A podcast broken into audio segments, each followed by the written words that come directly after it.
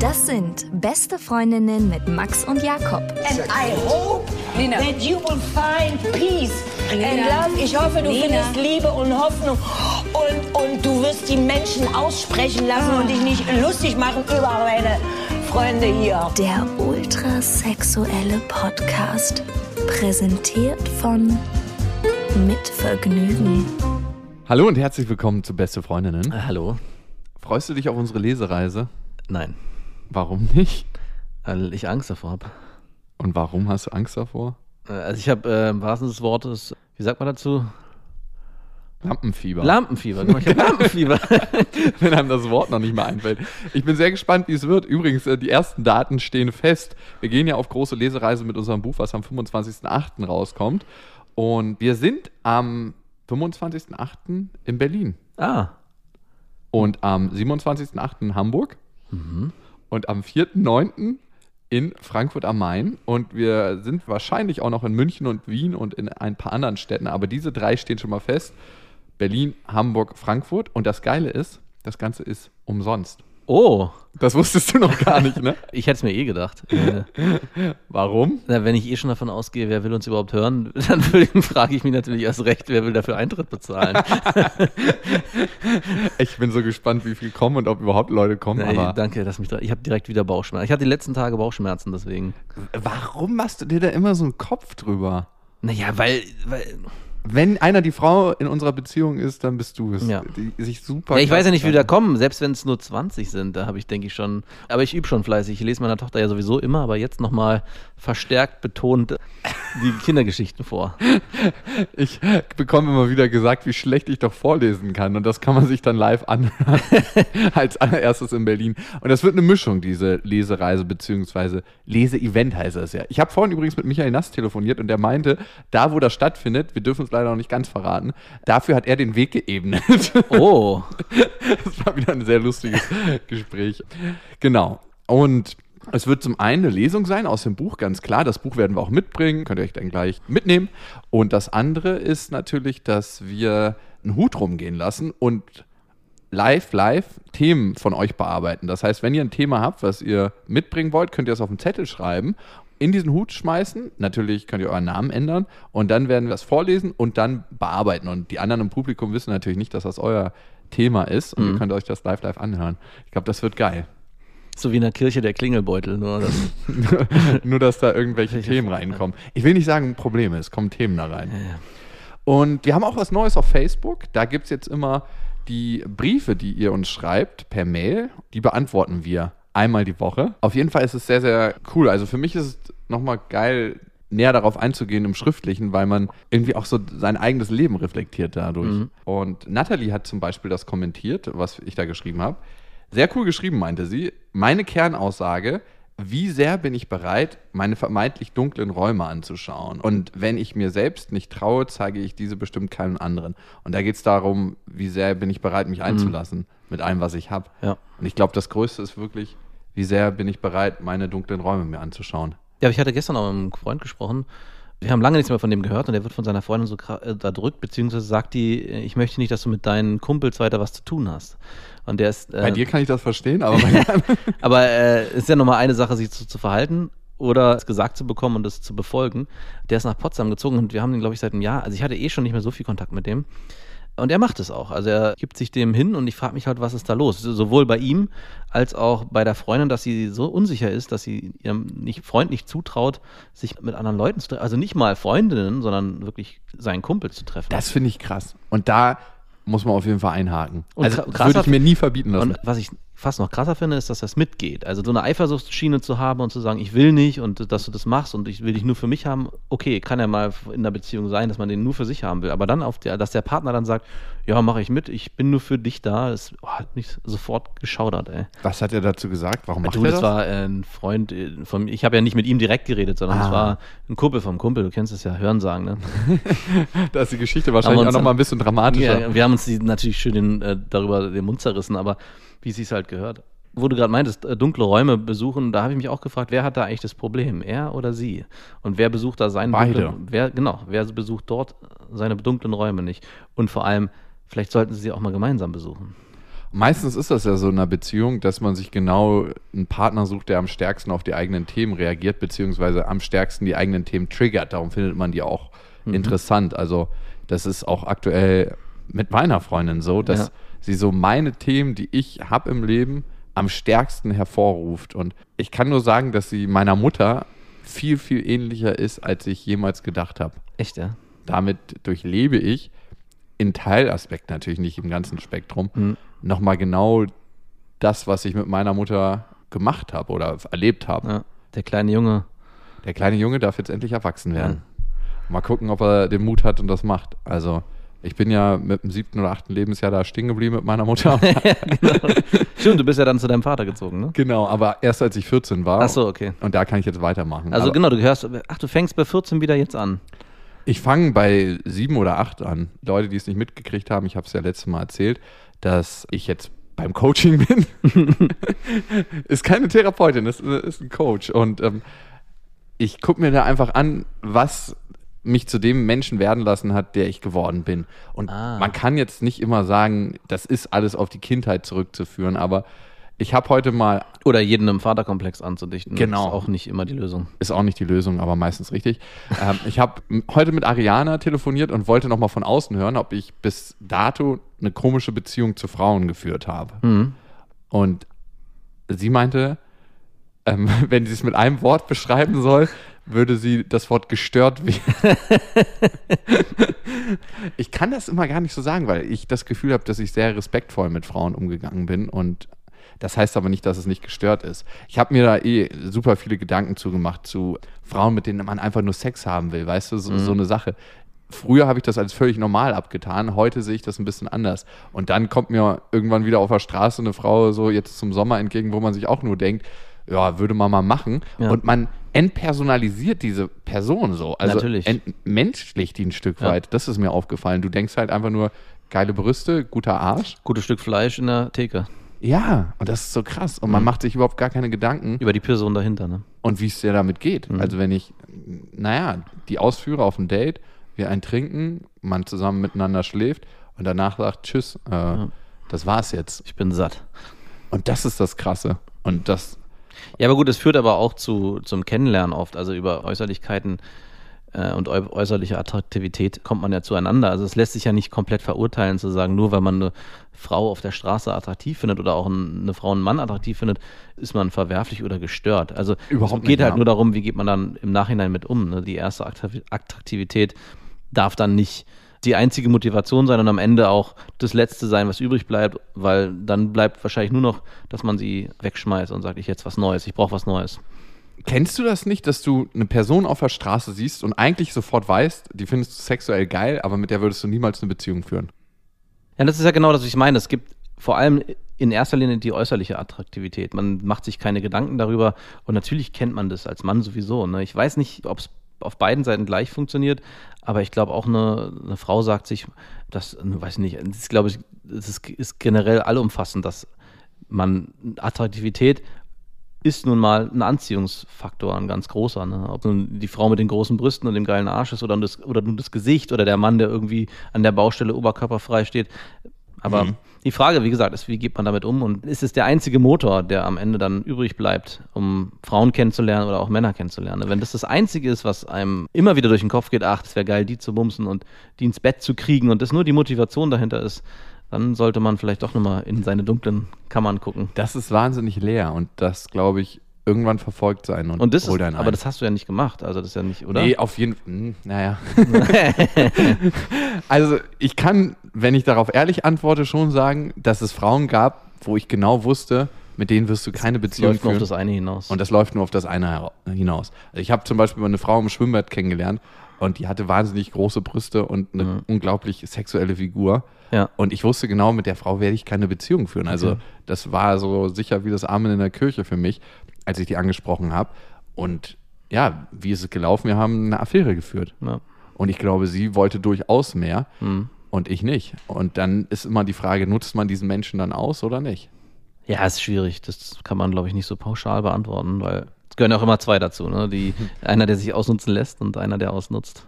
Klar, auf jeden Fall. Aber das sind Fragen, mit denen ich mich näher auseinandersetze im Moment. Und das ist auch ganz spannend so für meinen Prozess. Da ist ja viel los bei dir gerade. Wie in immer. Dir, in dir. Naja, nee, ich würde nicht, also es ist schon immer, Ja, aber, aber nicht so in dieser kompletten Selbstbeleuchtungsart, also dass du komplett nochmal guckst, wie war ich in den letzten Jahren und wie bin ich jetzt und warum bin ich der geworden, der ich jetzt bin, so detailliert auf ein Thema projiziert, nämlich der Umgang mit Frauen. Also schon, ich denke schon, dass wir beide selbstreflektiert sind, aber dass man sich wirklich nochmal so rausnimmt und sagt, warum habe ich mich eigentlich so verhalten und woran liegt es, ist schon nochmal, also ist auch anstrengend. Er ist mega anstrengend und nimmt so ein bisschen die Leichtigkeit vom Leben. Also so ganz leicht Ganz so eine leicht. Prise.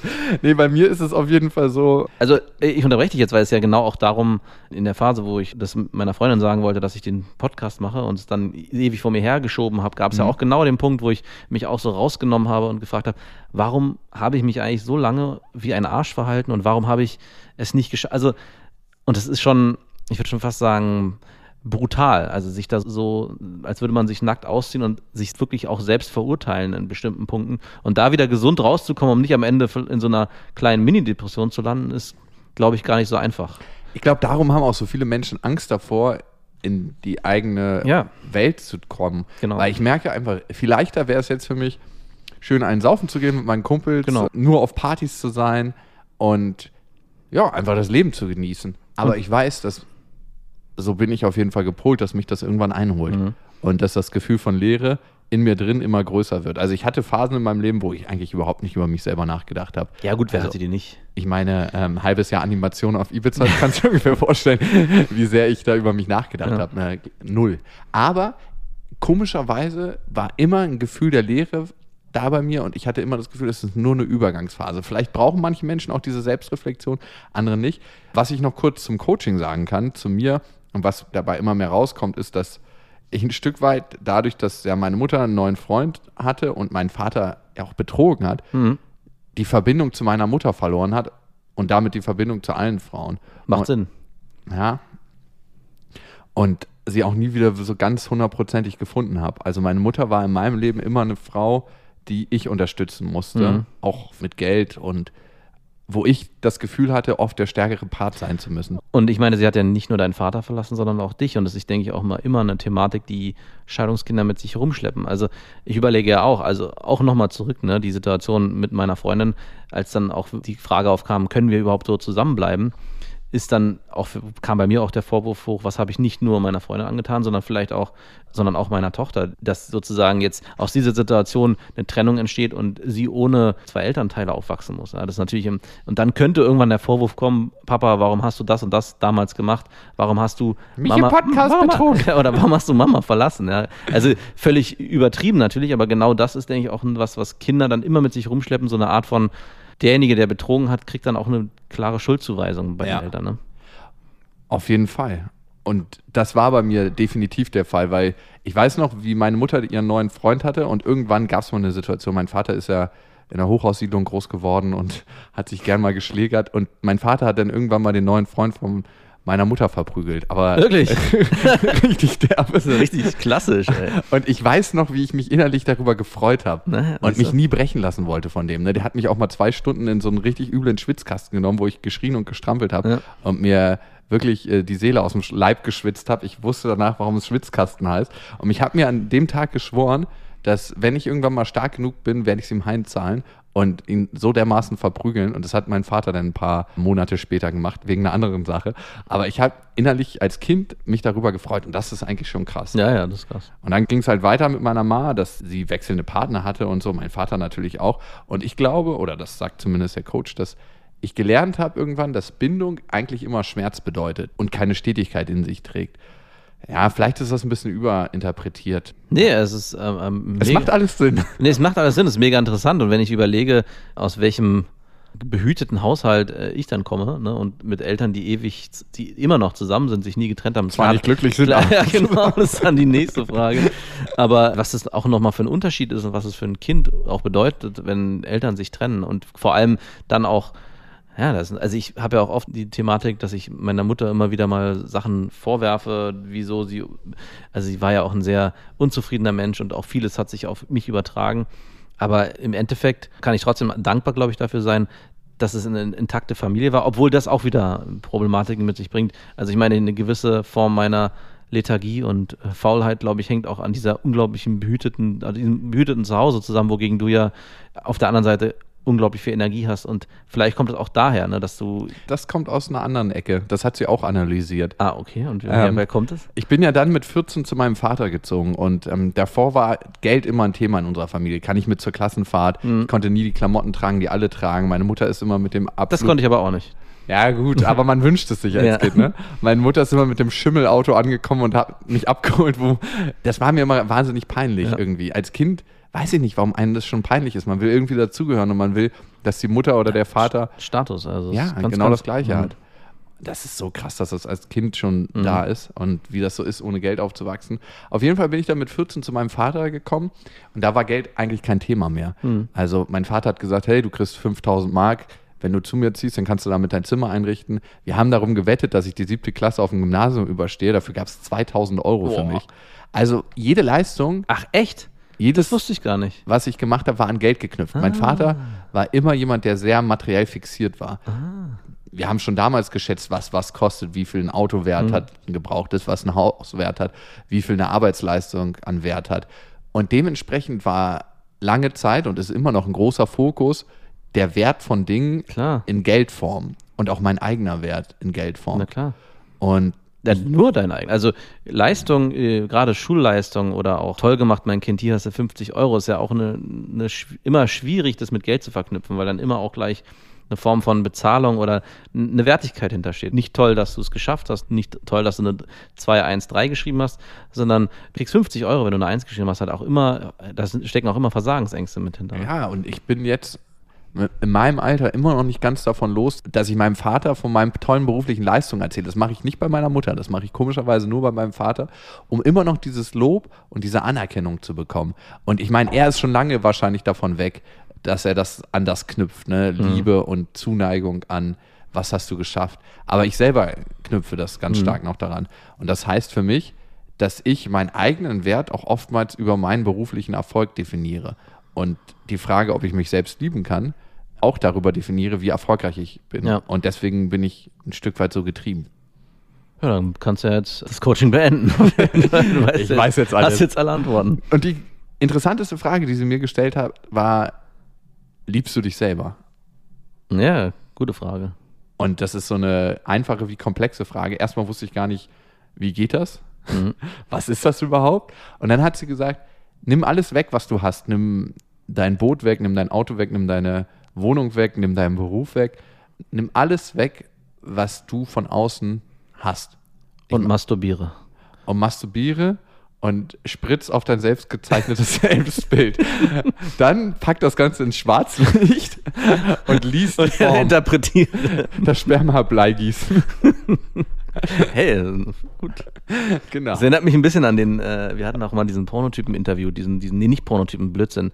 Äh, Sexualtherapeuten war das doch, oder? Erinnerst du dich noch? Ja, ja. Und der hat doch auch gesagt, äh, dass man Pornos, hat uns erklärt, warum Pornos so schlecht sind, etc. Und auch, dass er Seminare gibt, in denen er, glaube ich, nur Männern beibringt, noch zu masturbieren. Und zwar nicht irgendwie mit, äh, aus einer Vorlage heraus, sondern einfach nur mit sich und in seinem Körper eins zu sein. Und wahrscheinlich muss man dazu auch sich lieben können, Ja, um das machen zu können. alter Schwede. Und das ist so die größte Aufgabe für mich im Moment. Also, konntest du die andere Frage nicht mit Ja beantworten? definitiv konnte ich die nicht mit Ja beantworten. Also ich mag mich zwar und ich finde mich in vielen Situationen toll, aber ich glaube, ich finde mich toll, aber dahinter steckt eher sowas, wow, du hast was Tolles gemacht, darum finde ich mich toll und nicht, ich mag den Kern an mir. Was Plakatives so. Ja, genau. So eine, so ein- so eine Immer Auszeichnung. an Leistung geknüpft. Mhm. Aber was ist denn bei dir? Wofür magst du dich denn selber, wenn du alles wegnimmst, was du hast? Ich hätte, Was ja nicht viel ist. Ich hätte, ich hätte jetzt gedacht, dass, äh, man muss es nicht, äh, nicht, nicht kategorisieren. Ich dachte, man, das ist dann einfach nur ein Gefühlszustand, der sich dann einstellt. Und den kann ich zum Beispiel auch mit Ja beantworten. Aber muss ich benennen, warum?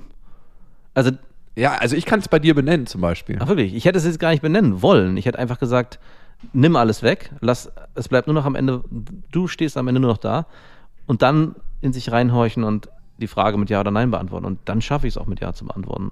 Mhm. Das ist vielleicht so ein Grundgefühl, ja. Ist, genau, ist ein Grundgefühl. Darüber habe ich mir nie Gedanken gemacht und das ist auch nie bei mir angekommen. Also ich mag an dir deine Ehrlichkeit, deine Liebe auf jeden Fall zu deiner Tochter, das spüre ich immer ganz stark raus.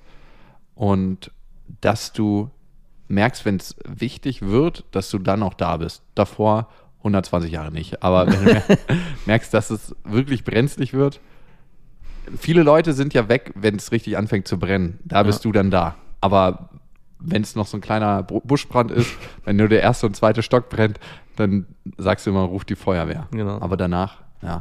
Aber das ist auf jeden Fall ein Thema, wo ich gerade dran bin und ja, mal gucken, wie das ausgeht. Und siehst du, und jetzt muss ich schon wieder die Frage stellen, und wer will das hören? jetzt haben wir uns hier 20 Minuten über uns gegenseitig ausgekekst.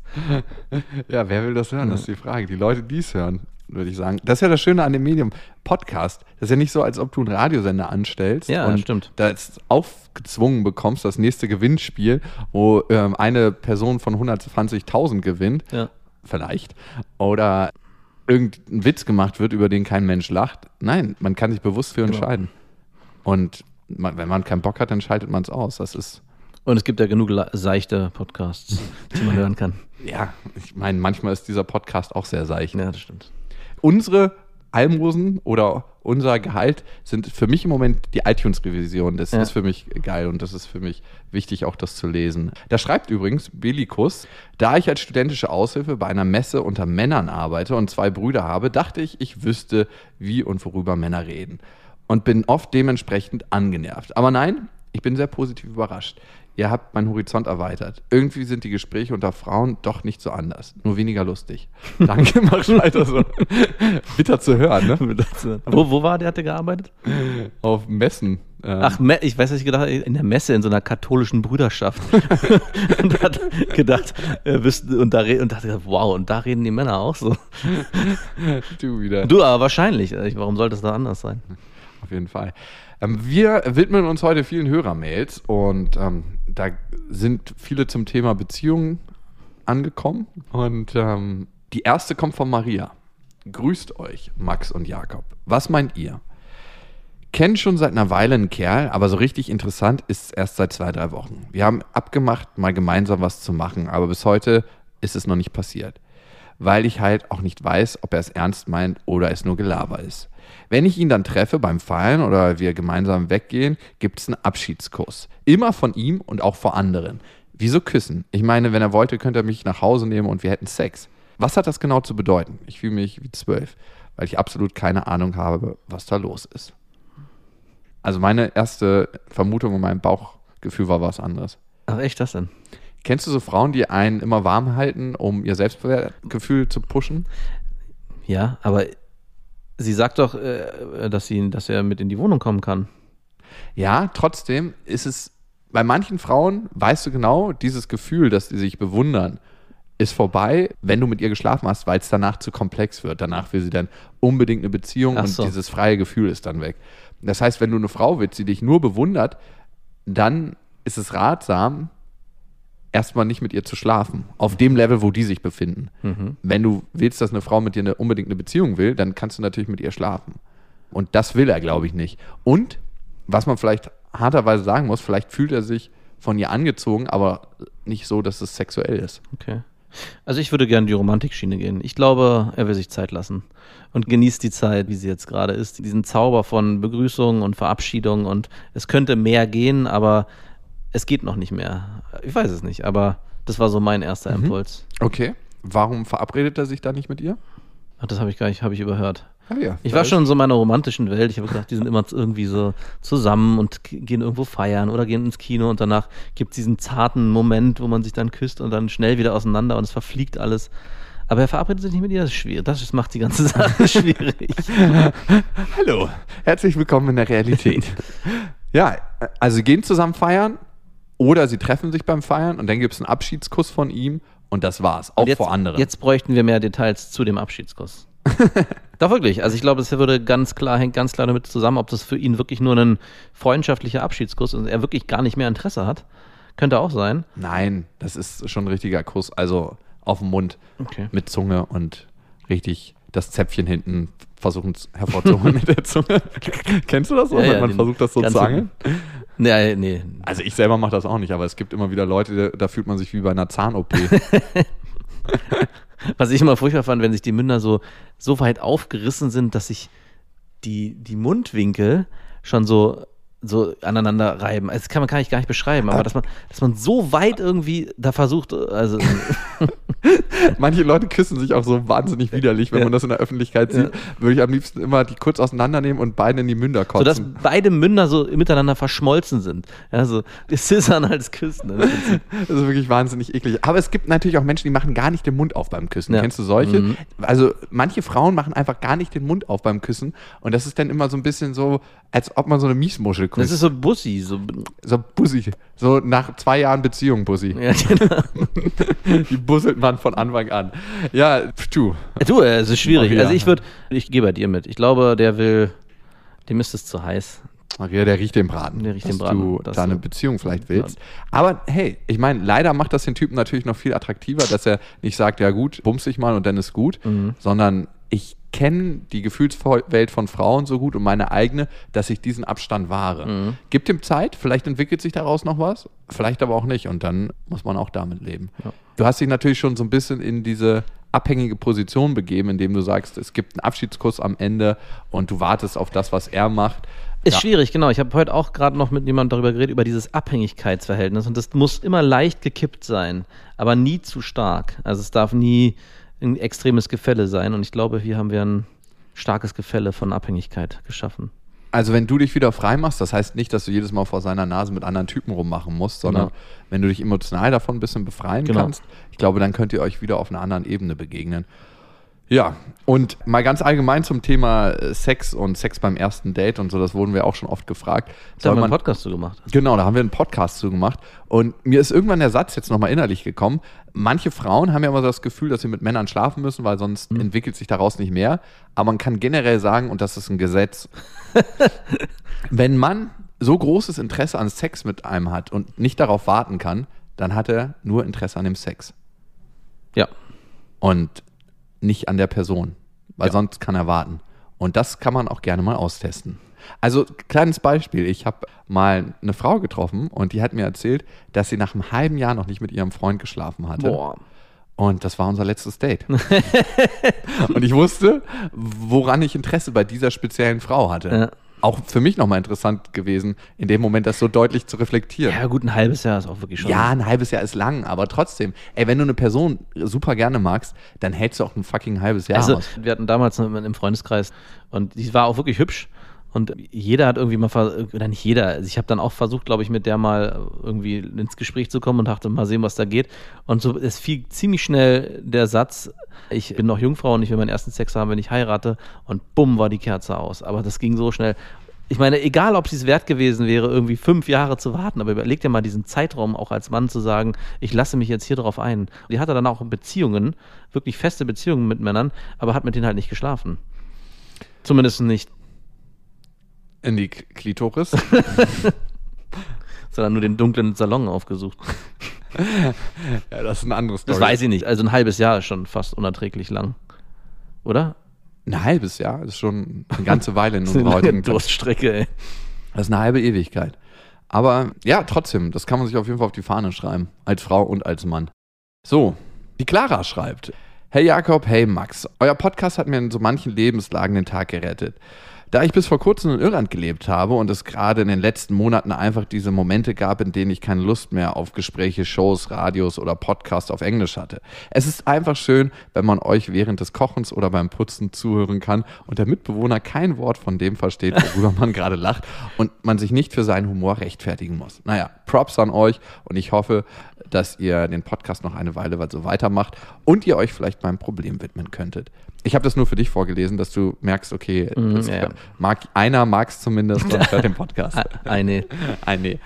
Ich bin nicht wirklich jemand, der gerne durch die Gegend vögelt, ohne das jetzt werten zu möchten. Im Gegenteil.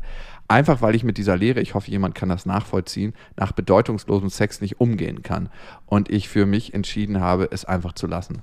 Dieses Gefühl der Leere ist für Frauen oftmals auch krasser als für Männer. Es ist so ein Nee. bisschen, als ob man da was rauszieht als Mann bei einer Frau.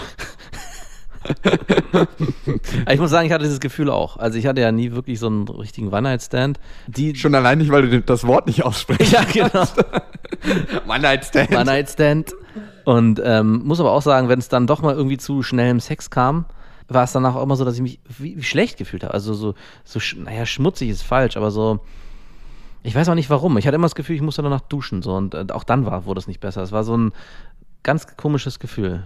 Und ich kann das gut nachvollziehen, so dass man, und es geht, glaube ich, in die gleiche Richtung, wie wir vorhin schon hatten, als du meintest, man hat sich eine Frau auf der Straße angeguckt oder einen Mann und sagt, wow, mit dem will ich nur Sex haben.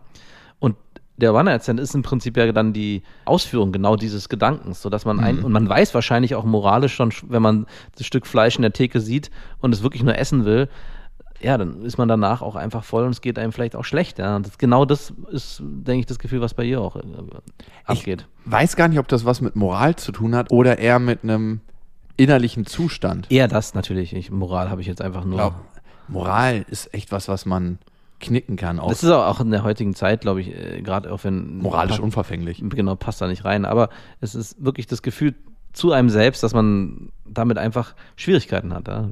Mhm. Ich mach mal weiter hier. Für eine Beziehung habe ich keine Zeit. Sie probiert sich gerade in den Medien aus und das lässt nichts zu. Ziemlich zeitaufwendig, der Beruf. Ich bin aber auch emotional einfach noch nicht so weit. Grund Vaterkomplexe, dadurch, dass mein Vater die Familie für eine Affäre verlassen hat, als ich noch ein Kleinkind war. Demnach fühle ich mich sowieso nur von Seelenfickern, wie ihr sie so schön nennt, angezogen oder spiele eben selbst mit guten Typen, was natürlich scheiße ist, weswegen ich Affären oder Beziehungen gerade einfach meide. Zusammengefasst also, ich bin momentan beziehungsunfähig, habe keine Lust auf Affären oder One-Night-Stands, bin aber, wie es nun mal in den frühen 20ern eben genauso bei Frauen oft so ist, ständig oder fast ununterbrochen geil und untervögelt. Hat eine unerwartete Wendung genommen, der Text. Ne? Auf jeden Fall. Klar könntet ihr mir jetzt den Geheimtipp geben, selbst mal Hand anzulegen. Ich wollte gerade sagen, sie soll eine Katze kaufen und masturbieren. Der Erdnussbuttertrick. Nein, einfach Also, nur eine. Katze für Zuneigung, Okay. für die Beziehung. Ich habe aber die Hoffnung, dass ihr vielleicht eine Lösung oder Tipps für mich habt, die darüber hinausgehen oder vielleicht sogar den Kern des Problems angehen. Was ist jetzt der Kern des Problems? Geilheit oder Beziehungsunfähigkeit? Was würdet ihr in meiner Situation machen? Die Sache ist die, dass es für mich immer nicht unbedingt eine ganz leichte Antwort gibt. Es gibt nicht, Geilheit ist dein Problem oder, weil Geilheit ist ja in dem Sinne kein Problem. Geilheit kann natürlich auch der Ursprung von einem anderen Thema sein, dass das das überlagert. Ne? Ähm, aber Geilheit kann auch einfach ein ganz, natürlicher Ja. Sexdrang Kann sein. auch einfach Geilheit sein. Ganz, ganz plakativ Geilheit und nichts ist dahinter außer Geilheit. Also für mich gibt es ein paar Sachen, die ich mir gut vorstellen könnte. Einmal dir das Thema mit deinem Vater anzugucken und da brauchst du jemanden, der dich an die Hand nimmt und das mit dir bespricht. Wie sehr bist du bereit, an stabile Beziehungen zu glauben? Wie sehr ist dein Herz dazu bereit? Wenn dein Vater wegen einer Affäre deine Mutter verlassen hat, wird er auf jeden Fall oder ziemlich sicher ein kleines Traumata sein, dass wenn du dich wirklich einlässt, dass der Mann oder der Mann, auf den du dich einlässt, dich vielleicht verlässt oder du gar nicht gewillt bist, Beziehungen einzugehen, aufgrund dessen, dass du keine stabilen Beziehungsmodelle erfahren hast. Du weißt, äh, dass ich hier schon die Fachtermini benutzen kann, deutet darauf hin, dass ich das Problem sehr gut kenne. Das andere ist Geilheit und Geilheit auszunehmen. Ich finde, da gibt es gar nichts gegen zu sagen. Ich Also- hätte jetzt auch gesagt, warum nicht einfach auch die Phase jetzt ausleben? Sie sagt, sie äh, kommt, gerät einerseits an die Männer, die sie irgendwie verarschen und dann, es geht dann nur um Sex, um, dann gibt es keine Beziehung, ja, dann den Moment leben. Genauso auf der anderen Seite, wenn sie dann irgendwelche gutmütigen Kerle trifft und die dann auf der anderen Seite verarscht, dann ist das auch okay in Mhm. gewisser Weise. Solange es nicht irgendwie überhand nimmt, finde ich, kann man auch einfach mal in dem Moment leben und aus der Erfahrung lernen. Also da muss es jetzt auch, gibt es vielleicht gar kein Rezept so richtig zu sagen, du musst dich jetzt so und so verhalten. Vielleicht ist das richtige Rezept in dem Moment zu sagen, einfach die Situation so nehmen, wie sie kommen, daraus dann irgendwann Früchte tragen und sich mehr Sicherheit für sich selbst gewinnen, mehr, mehr zu erfahren, was will ich eigentlich in meiner Geilheit oder in, in meiner Beziehung, sodass man dann irgendwann doch an den richtigen gerät. Auf jeden Fall. Und ich glaube, je mehr man sich mit den eigenen Themen auseinandersetzt, desto mehr hat man dann auch irgendwann die Bereitschaft und ist offen für den Partner. Ich finde auch, es gibt nichts dagegen zu sagen, sich eine Langzeitaffäre an die Seite zu holen. Also da wird auf jeden Fall das Bedürfnis nach körperlicher Nähe einigermaßen befriedigt. Die, die Geilheit wird abgedeckt und vielleicht deine Nicht-Bereitschaft, dich jetzt im Moment auf eine Beziehung einzulassen. Halte ich übrigens immer für eine Farce. Ich habe keine Zeit, ich äh, bin nicht bereit. Klar. Ich glaube, wenn der richtige Mensch kommt, ist man oftmals dazu bereit, gezwungenermaßen. Aber wer weiß. Das bringt uns auch zur nächsten Hörermail. Clara, erstmal soweit. Besuch uns gerne auf der Lesung. Ähm, Genau. Da kannst du das ganze Thema nochmal ähm, ins Hütchen schmeißen. Du bist ja jetzt aus Irland zurück, hast du geschrieben. Also wird uns auf jeden Fall freuen. 25.08. sind wir in Berlin, wenn du aus Berlin bist. Die nächste kommt von Alicia. Und Alicia schreibt, Timing oder Mensch, das ist ihre Überschrift. Es geht um die Entscheidung, sich auf eine Beziehung einzulassen. Ist es der Zeitpunkt der Bereitschaft, dies zu tun, oder die richtige Person, die einen über den Weg läuft, der entscheidende Faktor? Das ist die Frage. Also Bereitschaft Nee, verstehe. oder die Person. Ich bin nur ein bisschen, bin nur ein bisschen baff, wie, wie sehr alles heute ineinander greift. die Welt. Un, ungewollt. Der Anfang der Podcast bis jetzt ist, äh, wahrscheinlich rede ich es gerade kaputt. Oh, der Sex ist gerade so gut mit dir. say my name, say my Ey, Willst du eigentlich, dass deine Freundin dir beim Sex in die Augen guckt? Oder ist es. äh, so und so, beides machen wir Guckt mal. ihr euch manchmal beim Ja. Sex in die Augen? Mhm. Machst du es nicht? Ja, doch, aber ähm, meine Freundin findet das manchmal ein bisschen komisch. Ach so. Nö. Aber ich finde das ehrlich gesagt sehr geil. Es kommt immer drauf an. Ja, muss nicht Situation immer sein. an, ja. Von hinten ist das ein bisschen anstrengend. Weil man sich die ganze Zeit nach hinten beugt. Wie? Du beugst dich nach hinten? Genau. Was habt ihr für Sexpraktiken? Wenn, wenn sie wieder mit dem Strap-on an mir rumhebelt. Nein, Quatsch, wenn ich sie Doggy-Style. Ja, ist mir schon klar. Ich hab Ach das so, schon sorry. Witze, die man erklären muss. Auf jeden Fall, schreibt sie jetzt, wenn du, Jakob, zum Beispiel deine Freundin vor zwei Jahren getroffen hättest, denkst du, ihr wärt dann zusammengekommen? Und das ist eine interessante Frage und das ähm, bringt die Frage auf den Kern eigentlich. Person oder Mhm. Zeitpunkt, also die eigene Bereitschaft? Es ist fast immer beides und es kann auch die richtige Person sein. Ich glaube aber, dass die richtige Einstellung ausschließlich nicht dafür ausreichen. Also es reicht nicht äh, zu sagen, okay, ich bin jetzt soweit innerlich, ich hab, bin fertig mit allem, was ich wollte und jetzt kann ich eine Beziehung haben. Es kann trotzdem sein, wenn dann doch der richtige Mensch über den Weg läuft, kann es dann trotzdem aus irgendwelchen Gründen nicht passen. Ja. Aber es kann schon sein, meiner Meinung nach, dass wenn die richtige Person kommt, man ist überhaupt nicht so weit, dass es dann auf einmal knallt und das ist, ist dann einfach so. Wann ist man nicht bereit für eine Beziehung? Genau, also, genau, das ist eigentlich die Gegenfrage, die man sich stellen muss. Wie oft hört man den Satz und auf einmal, bumm, zwei Jahre später gibt es Kinder. Voll. Also ich glaube, es gibt das fast gar nicht, dass die Bereitschaft nicht da ist, sondern es gibt eher die Angst, es funktioniert gerade nicht. Genau. Und ähm, das will ich mir eigentlich nicht eingestehen, beziehungsweise ich schiebe andere Themen vor und darum sage ich, ich bin nicht bereit für eine Beziehung. Wie so ein Schutzschild ist es eigentlich. Genau. Klar kann es auch mal sein, dass ich gerade frisch aus einer Beziehung komme und einfach noch so viel aufzuarbeiten habe mit mir selbst und die Sachen erstmal aufarbeiten möchte, dass es nicht so sich passend anfühlt. Das Mhm. kann es mal geben, finde ich. Aber generell, wenn jemand zwei, drei Jahre Single ist, vertraue ich dem nicht so ganz, wenn derjenige sagt, ich bin nicht bereit für eine Beziehung. Bereit passt einfach gerade gar nicht. Ich glaube, so war es zumindest in meinem Leben immer, wenn die Person kommt, die das in einem triggert, was man braucht und die Themen in einem hervorholt, die man bearbeiten möchte, dann verliebt man sich oftmals in die Person und lebt mit der und bearbeitet die Sachen. Also es klingt jetzt so wahnsinnig anstrengend und nach Arbeit. Also das kommen sagen. natürlich auch noch andere Faktoren hinzu. Also, dass man seine Freundin lustig findet. Bei mir ist zum Beispiel so, dass ich meine Freundin sehr lustig finde. Die ist, ja, ich, du guckst so erstaunt. Aber bei ihr ist zum Beispiel geil, dass sie sich freuen kann wie ein kleines Kind. Gestern sind wir zum Beispiel auf dem See gewesen und sind Boot gefahren. Mhm. Und da meinte sie nach einer Weile, ob sie auch mal fahren kann. Ne? Und, und sie hat sich darüber so krass geil gefreut. Also wie ein kleines Kind. Ja. Und sie hat keinen Führerschein. Und danach habe ich gesagt, hey, willst du das Auto heute fahren? und dann ist sie das Auto gefahren. Wirklich? Ja. Nach Hause. Ja. Wirklich. Ja, aber nur ein Stück. Äh, Aber sie waren jetzt nicht auf der Stadtautobahn. Ich weiß, das ist krass illegal und ich, Nö, um kann man dafür verhaftet werden, aber fuck it, so war's. Nee, ich glaube, es wäre sogar ihre Verantwortung, nicht mal deine. Ey, ganz ehrlich, es war ja meine Versicherung vom Auto. Aber ich habe Nee, aber es wär, wenn sie einen Unfall baut oder keine Ahnung, äh, ist es ihre Verantwortung, nicht deine. also du hast sie sozusagen, du hast den, weißt du, was du gemacht hast? Man soll, kleinen, man soll kleine Kinder als Autofahrer auch nicht über die Straße winken. Ja? Wenn man so anhält und sagt, los, geht mal rüber, weil den verlassen sie sich in dem Moment auf dich als Autofahrer, als Erwachsener. Der hat mich rübergewunken. Wenn dann von der anderen Seite ein Auto kommt und das kleine Kind tot fährt, dann äh, im Prinzip hat sie sich genau, ist genau das auch passiert. Ah, ich vertraue ihm, ich darf Auto fahren. Und dann, wenn, wenn sie dann irgendwie jemand, aber, aber er hat doch gesagt. Und er saß dann hinten und hat sich schon aus dem Staub gemacht. ja, nee, ähm, das merke ich zum Beispiel. Oder was ist noch cool an ihr? Ja, es gibt viele Sachen einfach, dass sie mega gut singen kann. Also das ist so eine Sache, dass wir oft zusammen singen. Sie sagt mir auch immer, wie scheiße ich singe. Ah, echt? Ich dachte, du bist so ein toller Sänger. Ja, ich, im Vergleich zu ihr bin ich kein so, guter okay. Sänger. Also manche haben es einfach mehr drauf als andere. Das stimmt. Und ich habe wirklich noch nie eine Frau gehört, die so gut singen kann.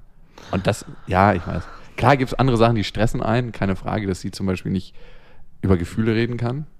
So richtig. Also, oder schwer sich tut. Aber ich merke einfach, je mehr ich das loslasse, ne, je mehr ich nicht darauf bestehe, dass sie darüber redet, desto mehr kommt sie auch und macht sich auf und ist bereit, darüber zu reden. Also, ich merke einfach, dass ich meine Schraubzwinge da ein bisschen loser schrauben muss. Aber jetzt zurück zu dir, Alicia. Also, du fragst, ob es der Zeitpunkt ist oder die Bereitschaft.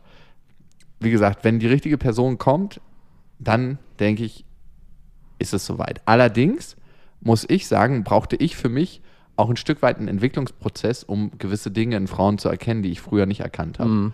Und deswegen ist es so gesehen eine, eine Mischung aus. Also manche Männer machen einfach Phasen durch, wo sie nicht wirklich die Bereitschaft haben, innerlich in eine Beziehung einzugehen. Zum Beispiel, als ich auf Ibiza war. Ich habe ja vorhin erzählt, halbes Jahr Ibiza, da habe ich Animation gemacht. Da sind mir tolle Frauen begegnet, aber ich wusste, ich bin jetzt das nächste halbe Jahr da.